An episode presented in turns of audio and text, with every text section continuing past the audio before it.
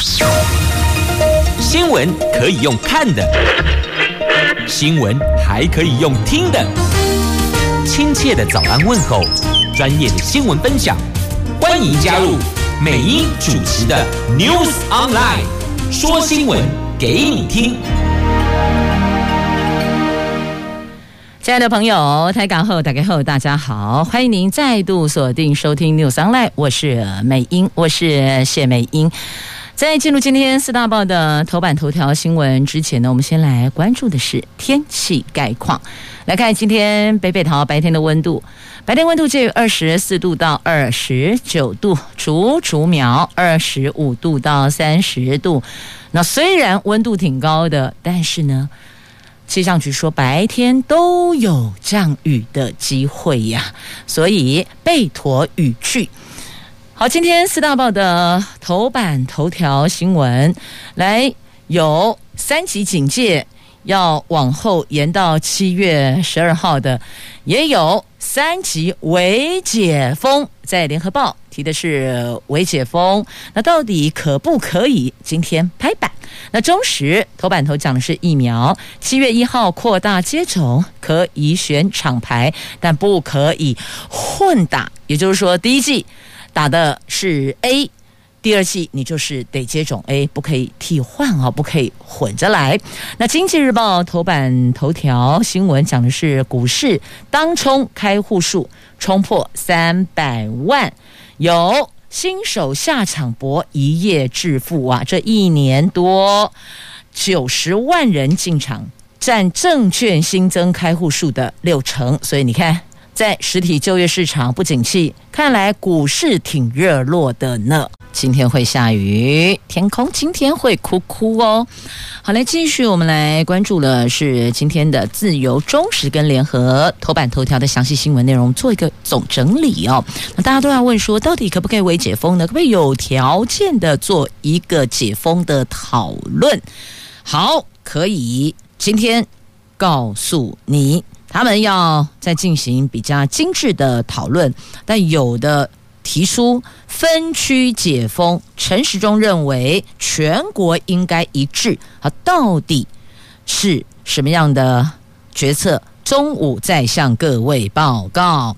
那再来疫苗接种的部分呢？双北市的。外送人员、收银人员、保姆、问讲全部纳入七月打疫苗。那还有媒体第一线人员，也就是记者采访的媒体记者、批发市场人员也列入。昨天新增了七十八例的本土确诊，有六例死亡，大概有七六成的确诊者。解除隔离了。指挥官说，高风险地区还是在双北，确诊个案及死亡人数逐渐减少，代表整体医疗控制已经相对稳定。既然相对稳定，大伙日前提出的微解封，也就是说，在下个礼拜一六月二十八号，可不可以微解封？指挥官曾经跟各县市讨论，指挥中心也有聆听各专家学者跟地方的意见。那有人认为应该全国一致，也有人说可以做分区解封哦，两种声音都有啊。陈时中说，今天中午向国人报告。那另外就是三级，到底三级警戒可不可以到六月十八号？不，我跟你讲，延到七月十二号啊。所以有两个，本来之前讨论。六二八后是不是三级警戒解除？那还有微解封？那现在确定六二八三级警戒要再往后推迟到七月十二号。那现在还要讨论的就只有微解封了哦。那对此呢，苏院长说，是否要有条件微调整？这个要非常慎重。但是针对足以确保做好防疫、戴好口罩、维持社交距离的活动，就要请部会做好规划。专案呈报指挥中心有条件核准开放，所以并不是说完全都不行，所以有一些前提要求是可以做好防疫的，可以全程戴好口罩的，可以维持社交距离的，那可以做人数管控的，可以充分掌握人流的。那传出说，行政院拍板三级警戒延续两个礼拜，到七月十二号，包括表演场馆、电影院、美术馆、博物馆等都维持关闭的管制措施，暂时不松绑。那对此，行政院发言人罗秉成回应：三级警戒要延长或解除还没有定案，今天有指挥中心评估决定，但所有的媒体都已经先把标题下了哦。你看，自由。直接写三级警戒，你延长到七月十二号，而且昨天相信很多朋友在各社群平台都接收到讯息，低价格的供就是要延到七月十二号。那会有这样的声音这么整齐传出来，你不觉得很一致吗？不管是在哪里接收到讯息，龙格力工要再往后延长两个礼拜到七月十号，听起来看起来似乎大概应该有可能是这样。有之前有专家学者提出，如果到六二八三级警戒就解除，或是往下调降成二级警戒，那有可能这个暑假大家就很开心的开始恢复活动。就呃有限度的恢复活动，但这个就担心了哦，会不会因此成了传播链的破口？因为毕竟还是有一些感染源并没有找到啊。因此有更中肯的建议是，大家再忍两个月好不好？牺牲这个暑假，换下一个寒假暑假，换下下个寒假暑假，换下下下个寒假暑假。意思就是说，牺牲一个暑假可以换来后续的。日常尽快恢复到正常的生活，大家也可以回学校去上课啦，等等哦。所以有两种不同的声音还在讨论。现在听起来可能是倾向再往后延长一些些。所以呢，所有的企业店家还是要做好心理准备。很多事情是否空穴来风，还是有所本？你看媒体这么一致，社交平台的讯息这么的整齐，所以。可能先做好心理准备吧。那如果有 surprise，那当然是很好。那如果没有的话，我们就依过去这一个多月来的生活步调。那行政院发言人有讲了，今天指挥中心会评估决定哦。好，那再来关注就是疫苗的部分。美国送给台湾莫德纳疫苗第一批配送一百一十万剂，七月一号起开始会分送到各县市，届时不限厂牌，可以自由挑选，但。这个自由挑选就是你得先预约那个医疗院所是施打你要选择的那一个厂牌的疫苗，所以自己要先做好功课，大概先了解，要不然嘿，只管怕亏博科林只你一个人施打，然后又装回去，不会。所以基本上先把前提的作业先做好之后呢。那看是这一家医院，还是那个诊所，还是这个卫生厂、卫生局和卫生所等等的，这样子你比较能够符合你心里所预期的、所想望的哦。那七月一号开始呢，会把美国送给台湾的这第一批的一百一十万剂莫德纳配送到各县市。那届时是不限厂牌的，那可以自由挑选。那这一次公费。接种对象包括了原本规划第一类到第八类的顺序哦，这包含孕妇，还有六十五岁到七十四岁的长者，另外加。接种第二剂的疫苗，所以才把这一类拉进来了。因为时间也到了哦，间隔时间到了，该施打第二剂了。那第一类到第八类的接种对象依序是医事人员、中央及地方政府防疫人员、高接触风险第一线工作人员、因为特殊情形必要出国者、长照机构住民以及照护者等，还有洗肾患者等等，七十五岁以上长者跟孕妇。维持国家安全及社会机能正常运作者，六十五岁到七十四岁的长者，这些刚刚提到的总人数大概有五百七十五万人。那苏贞昌昨天召开了扩大防疫会议，宣布哦，基于维持国家正常运作，还有逐步的迎接正常生活来做准备，在指挥中心的建议下，七月起疫苗优先施打名单扩大纳入。国家关键基础设施还有民生运作时具有高接触特性的各类人员，那针对疫情比较高风险的双北市，会特别纳入保姆、计程车驾驶、外送人员、国道客运司机、货运司机、传统市场、合法摊商以及卖场，包含超商、收银人员等类别，请相关部会协助造册之后，在七月一号配送疫苗，以利施打。好，现在告诉你哦，双北的外送人员，所以他现在有讲了，现在开始就要造册，因此你如果今天去加入。外送人员工作行列，扣里马贝虎啊，哦，可能也来不及了。这是针对双北的部分哦。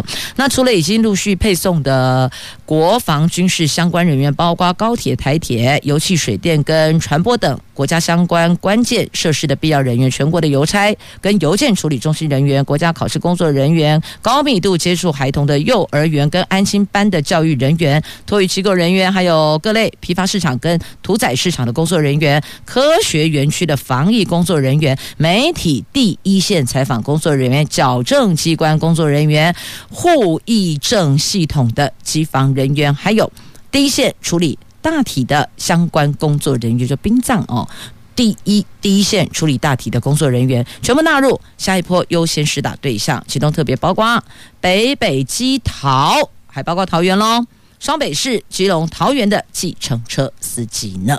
来来来，高中职以下的老师，开学前一定打到疫苗。那还有一个状况哦，就是我们针对长辈优先接种的部分，那有长辈预约接种之后却没有去打针。那对此，指挥官说不会因为一次没来就取消资格，但你也不能够一直约了时间却不去呀，因为这样太耗费行政人人力。所以只要开放到一定的时间内。疫苗数量如果没有注射完毕，就会继续的往下开放。最高目标就是要及早达到涵盖率，这个对社会才是一件重要的事情呢。接着来看《经济日报》头版头条的新闻，来看股市，股市可真是烧滚滚，尤其是当冲开户数冲破三百万了。这个是来自金管会的统计哦，截至五月底，当冲开户数是三百零九点五千万户的三百零九万五千户，占总开户数的百分之十四点五。如果只看最近这一年新增开户数大概是九十万四千户，占整体证券新户数的比重高达六成，显示台湾股市走多头，吸引新手短进短出搏一夜致富啊！就是当天进当天出哦，就快速进出啊，赚那个差价。那最近台股的当中比重都在四成以上，让股市整体相当的热络。金管会公布统计，到五月底，台股集中市场证券总开户数是两千一百二十九万一千户，比去年五月增加了一百四十九万四千户。当冲开户数是三百零九万五千户，比去年五月新增了九十万四千户。也就是说呢，这一年来证券新开户数中的百分之六十点五，就是来自当冲新开户数。那在台湾股市频频创下新高的记录，超过六成的新开户的投资人都是冲着想要当冲当日冲销、短进短出才来的哦。那但这也要提醒哦，这当冲还是挺有风险的，万一被卡住的话呢？所以这投资有赚有赔呀，谨慎评估。才是王道。接着我们来看中时头版下方的新闻呢，这是我国驻香港办事处撤员人撤回来留一个。那这个台湾、香港、美国、中国关系有没有因此而有些波澜呢？美国的国务院表态哦，支持台湾的态度跟支持我们这个朋友彼此友情坚若磐石啊。我们有七位台湾驻香港。办事处的官员因为拒绝签署一个中国承诺书而被迫回来。对此，美国国务院说，北京继续恐吓台湾人民，但是美国跟台湾人民是站在一起的。美国对台湾的支持是坚若磐石的。那蔡总统则肯定第一线驻香港人员维护了国家尊严，强调各位不是低着头离开，而是挺着胸膛回来的。根据美国的媒体报道，哦，台湾驻香港办事处官员被迫回来台湾的时候呢，这个美国的官员回答，也就是美国的国务院的发言人呢，他面对记者提问这个问题，他就这么回答，就说支持我们。是坚若磐石，会和台湾站在一起，而且说我们台湾是民主的领头羊，是美国重要的经济伙伴跟安全伙伴。美国已经表现愿意跟台湾建立伙伴关系。拜登政府最近公布的美国跟台湾官方互动新准则，让美国的行动部门清楚地知道，在攸关台湾的议题上，如何去实行美国的一中政策。他们的一中政策当中哦，把台湾列为是伙伴关系，是安全伙伴。啊总统对七位回来的国人，就是驻香港办事处的官员呢，表达感谢，他们挺着胸膛回来，而没有因为被北京恫吓而签署一个中国承诺书啊。好，继续来联合报头版下方来看一下这国内的新闻话题哦，台中火力发电厂的燃气跳过台中市政府拿到特照，特别的特，经济部突袭宣布直接发照，这不中央跟地方直接杠上了，而这不是本来就地方的权限吗？台中火力电厂新建燃气机组计划卡在台中市都市设计审议十五个月。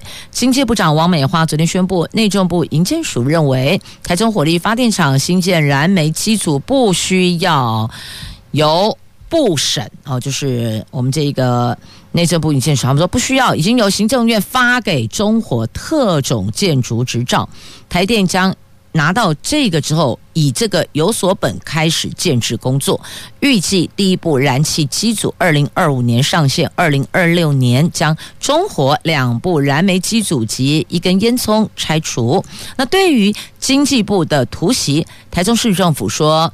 台中火力发电厂违火违法扩建，攸关重大，五根烟囱就要变成七根，要多两根。台中市民绝对不能认同，市府得站在市民的立场设想，具体回应，今天会对外说明。那经济部说呢，就部长说话了，他说中火新建燃气机组计划在台中市府都审过程中拖了十五个月。拖这么久，他们认为根本不需要都审啦，就直接跳过了。我们中央上头直接发了。台电向都市设计的主管机关内政部营建署请教，发现，在行政程序上，台中市政府只是签奉市长核准，就要求中火进行督审，这个已经超过法律授权的范围了。同时，营建署也说了，中火燃气机组不需要进行督审呐、行政院昨天已经立刻发给中火燃气机组特照哦，给你一张特种建筑执照，就不用管地方了。就直接开始来新建、来建制吧。但是对此，台中市政府拒绝，五根烟囱没减少，还要变七根。那我们是用肺来发电吗？用台中市民的肺来发电吗？所以这事儿哦，未完待续呀。那台电董事长杨伟甫说，营建署这种特种建筑执照申请适用。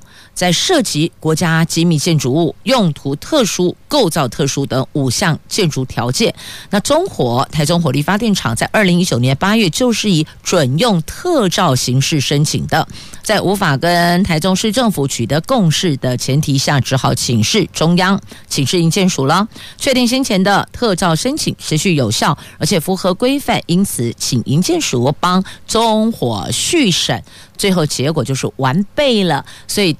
台电的意思是，就程序来讲，我们是 OK 的，没有逾矩，也没有哪些地方是不合乎规定的哦。你看之前给我的这个特照还是有效的，而我们的作为也符合规范，所以营建署继续来吧。那么结果就是完备了，等于说我对地方只是一个奉准，就是市长核准。就签市长核准而已啊，那不用啊，中央给我就可以啦。所以你看哦，这中央地方杠上，中央跟地方的政府跟台中市民杠上，这一环恐怕不是那么快可以画下句点的。再来，我们关注的这个话题。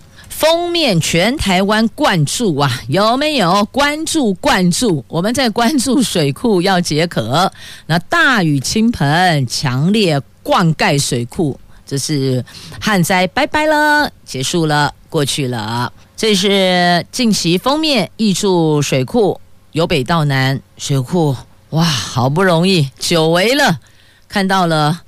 到了满水位哦，经济部长王美花昨天宣布，中央旱灾应变会议终于是毕业了，这一块可以结束了。但原班人马转为防汛，你看水不够。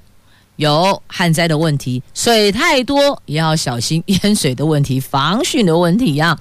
昨天也拍板，桃竹苗自减量供水的橙灯转为减压供水黄灯，那嘉义台南更直接由橙灯转为水情提醒的绿灯，彰化云林恢复为水情正常的蓝灯，部分二期稻作也开始。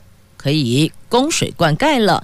台中因为水库蓄水率稍微低了一些，所以继续维持橙灯，还需要再降雨一百毫米以上才能够解除旱象呢。但是这听起来从北到南几乎大部分解除警戒啦，那灯号有转为比较舒缓的，那这都是好事。像桃竹苗的水情灯号就。由橙灯转为黄灯，那嘉南地区转为警告的绿灯，就不会再有公五停二的这个问题了。而且连农田的二期稻作的灌溉的部分，有些地区也可以启动了，可以恢复了，这是好事一桩呢。好，接着我们来关注疫苗的话题哦。就谢谢立陶宛送给我们两万剂疫苗。那他们的外交部长说，爱好自由的人们应该互相照应。这立陶宛政府二十二号表示，应台湾要求，将捐赠两万剂的 AZ 疫苗，预计九月底送到台湾。立陶宛总理说，他们还想送更多，但只能量力而为。那对此呢，立陶宛的外交部长也在 Twitter 上说，尽管只是小小的行动，但是仍骄傲于立陶宛借此展现两国对抗疫情的团结。爱好自由的人们应该互相照应的。那立陶宛的经济跟创新部长说，台湾去年初捐赠立陶宛十万片口罩，强调立陶宛会毫不犹豫地帮助有需要的。真朋友，好，这个在今天《自由时报》头版版面的图文。那么，另外，《自由时报》头版还有这一则图文呐、这跟疫苗也是有关系的哦。哇，看到了，这是谁？我还以为是韩国的明星欧巴呢，原来是新竹市长林志坚呐。这新竹市又率全国之先，孕妇打疫苗啦。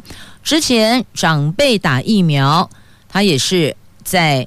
全国大概六都，我们大家有定了一个时间，全国的时间嘛，就是在端午节的隔天接种，但他就是提早一天。新竹市也是率全国之先，先为长辈施打疫苗。那这一次呢，孕妇打疫苗也来抢头香了。新竹市昨天。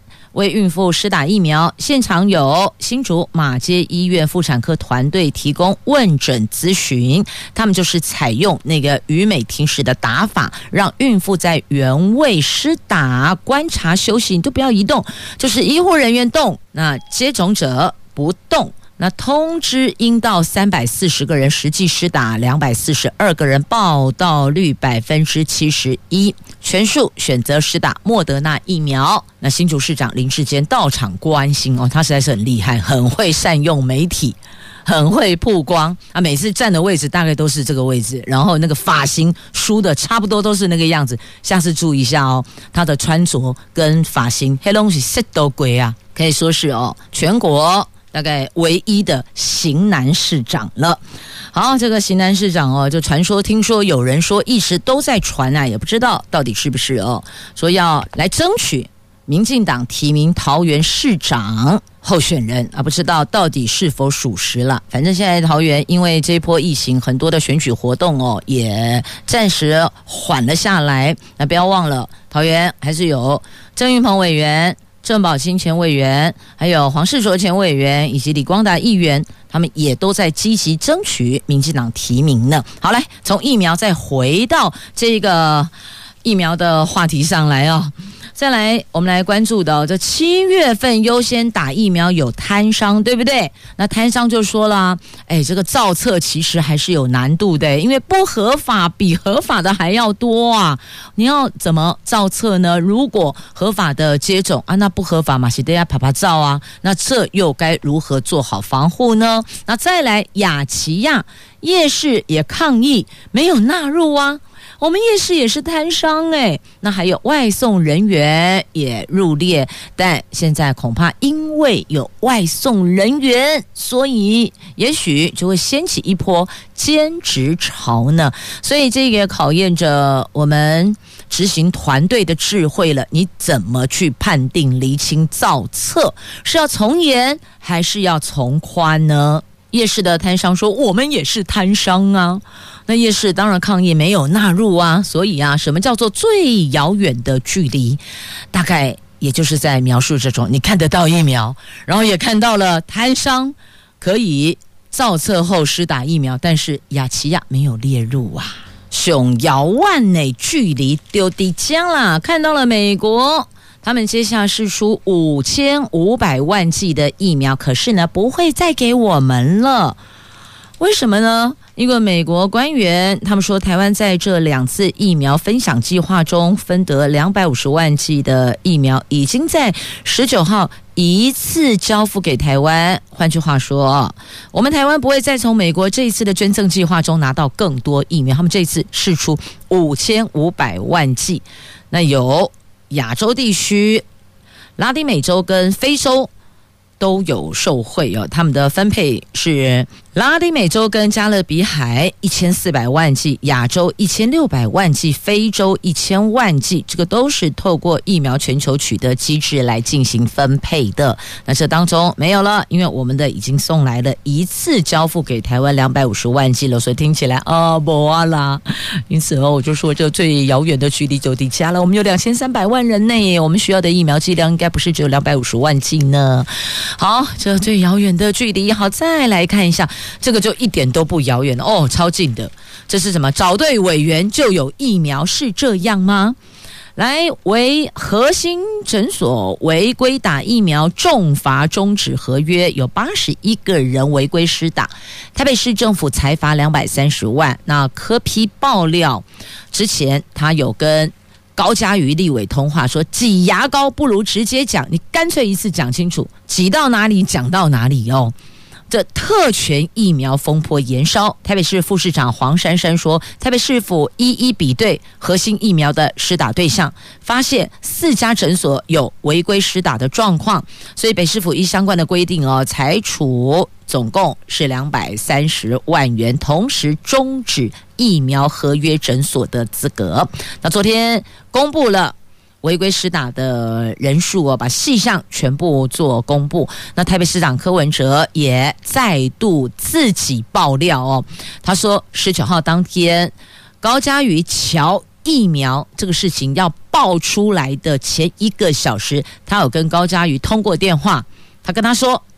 纸包不住火的，与其让人家挤牙膏，你更惨，不如你一次性的直接讲出来，动机还可以再去处理，不要。被挤一点，说一点，挤一点，讲一点。那对于外界的解读，柯文哲是为了掩护好心肝才爆出高嘉瑜。那昨天柯比也重话说，台湾这个社会政治越来越黑暗，一天到晚在想柯文哲用小核心掩护好心肝，才将高嘉瑜扯出来。政论节目没有消灭台湾不会安定哦。所以你有没有觉得，好像常常都看到这样子的事情哦？有所谓的转移焦点。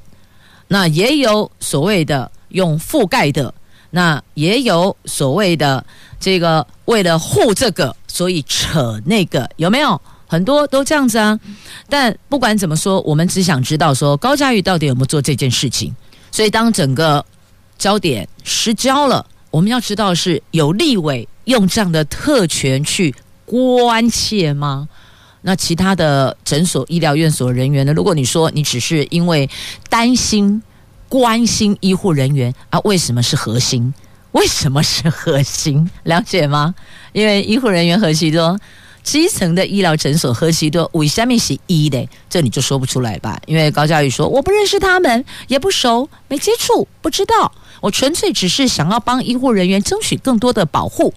那全台湾好多医护人员等着你关心跟关切呢，所以啊、哦，这到底有还是没有？这才是我们应该要追的吧？你不觉得大家常常都会被媒体带着走吗？风向一带，你都忘了原来的始作俑者。最初这个事情怎么会发生啊？到底有没有这回事？那如果有，他哪些地方做得不妥当？这个要检讨。该道歉要道歉，该检讨、该改进的都要做到。就后面都变成全部都来喷政治口水呀！啊，我们只想知道真相。我相信广大的台湾国人，我们想要知道是真相，我们不想参与你们不管是蓝的、绿的还是黑白花的喷口水，我们只想知道真相，对吧？你不觉得最后真相都不见了吗？最后只剩下漫天口水。唉，台湾怎么会有旱灾呢？把政治人物的口水丢到水库去，水库早就满水位了。好，来看。《自由时报的》头版下方的新闻哦，这教育部认证的第一张数位证书呢，成大有五千七百名的毕业生领到了。国立成功大学二十一号发出了全国大专校院第一张通过教育部验证的数位学位证书，全校九大学院九十八个系所有五千七百名的毕业生，除了纸本毕业证书之外，也获发数位学位证书。这个，将可以作为企业查核海外求学使用，透过数位化认证平台自动完成检验需求。这个。这可是省去了繁杂的验证流程呢。这是成大参加教育部的全台大专院校数位证书建制示范计划，建制数位发证系统，而且从六月起提供各大专院校快速导入符合教育部验证规范的发证工具。资讯工程学系的副教授张坤达说，系统建制经过资讯面、法规面、实务面等全方位考量，譬如说。各资法保护、各校特色学制需求，还有资安防护措施等等，在符合教育部规定的发证流程、资料格式下，各校都可以因应自身需求弹性使用呢。这个绝对是未来的趋势哦。这教育部认证的第一张成大毕业生拿到了。好，那么再继续，我们来关注的，这是全台湾的。唯一仅有的当心绵羊路边的这一个标志哦，其实我们看过很多的当心标志，可能要当心落石啊，呃，前方有这个车道缩减呐，都提醒我们注意。就那三角形的，开车的朋友有没有印象呢？路边会有三角形的一个警示标志哦。那在台十四甲线的清境路段，全台湾。独一无二的、仅有的当心绵羊标志第一家啦！这是南投县仁爱乡亲近农场以绵羊秀闻名，园区饲养的柯利代啦、萨福克等品种的绵羊有五百头，但是要喂饱这些可爱的绵羊大军不容易呢。除了固定的饲料，还有广阔的草原，也是这些羊妹妹们的餐厅啊。但是呢，他们在移动放牧的时候，必须要由人员管控横越台十四甲线合欢山公路。为了要提醒驾驶人减速慢行，注意安全，所以公路总局特别在亲近农场设置全国唯一的当心绵羊的警示。标志格外的引人注意，这真套超贴心的举动。虽然有牧童，我们就说牧童，一警公牧童对不？阿金茂呢，也是由工作人员会管控这些绵羊横越公路，但是还是要提醒大家彼此互相要小心哦。我没法跟绵羊沟通，我只好跟驾驶人员沟通了哦。好，这是在今天《自由时报》头版版面可爱的图文，你们觉得看这个好疗愈哦？对呀、啊，跟现在疫情这么严峻哦，生活这么苦闷，相较之下，有时候看看这些赏心悦目的图文，也是挺疗愈的呢。来，继续呢，我们来关注这个大堡礁，恐怕列为濒危耶，濒临危险，为什么呢？因为大规模的白化了。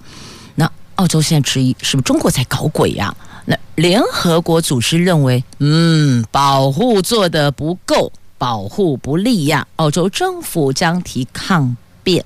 这监管世界文化遗产的联合国教科文组织，在六月二十二号建议将澳洲大堡礁列入濒危名录，认为大堡礁受到气候变迁的影响，澳洲中间偏右的政府对它的保护不够到位，澳洲政府将提出抗辩，并暗示北京可能在。背后搞鬼呢？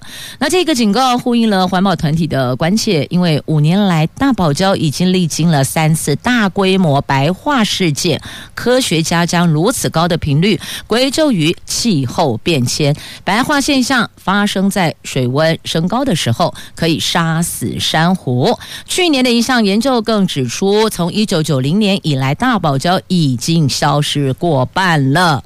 所以这一块也是需要聚焦。虽然大家现在都在关注的是疫情的问题，但是这一环还是得分一些关爱的眼神啊。好，讲到这个大堡礁，讲到了美景，来告诉您，现在国人哦，可能是闷久闷坏，闷到受不了，都想出去透透气呢。出游也超前部署了。本来我们还在想说，如果一旦解封后会有报复性的出游，对吧？只把名单解封，温嘎地的出来可以接头啊！出游超前部署，风景区爆出了订房潮。这中央都还没宣布解封呢，但是憋不住的民众早就已经自己出门透透气了。你去看看那个公路的车流量，你就知道了。像雪隧。假日的时候，车流量已经比前两周增加了百分之五十，就国道五号这里了。所以统计数字会说话嘛，民众真的是闷坏了。后来发现，宜兰太平山庄的网络订房率已经达到五成，有一半喽。在八月份更提高到七成了，所以大家都超前部署，先订好房间了。假日订房则是全满。合欢山的松雪楼刚开放预订，结果。六月二十九号到七月二十一号这一段时间，客房全部都客满，满三个星期内。虽然很多民众已经纷纷为解封后的出游超前部署，但对照疫情爆发之前，目前的订房率还是少了很多啊。那这一环也请大家要斟酌评估了，因为到底后续发展如何，还真的是哦，目前不可知。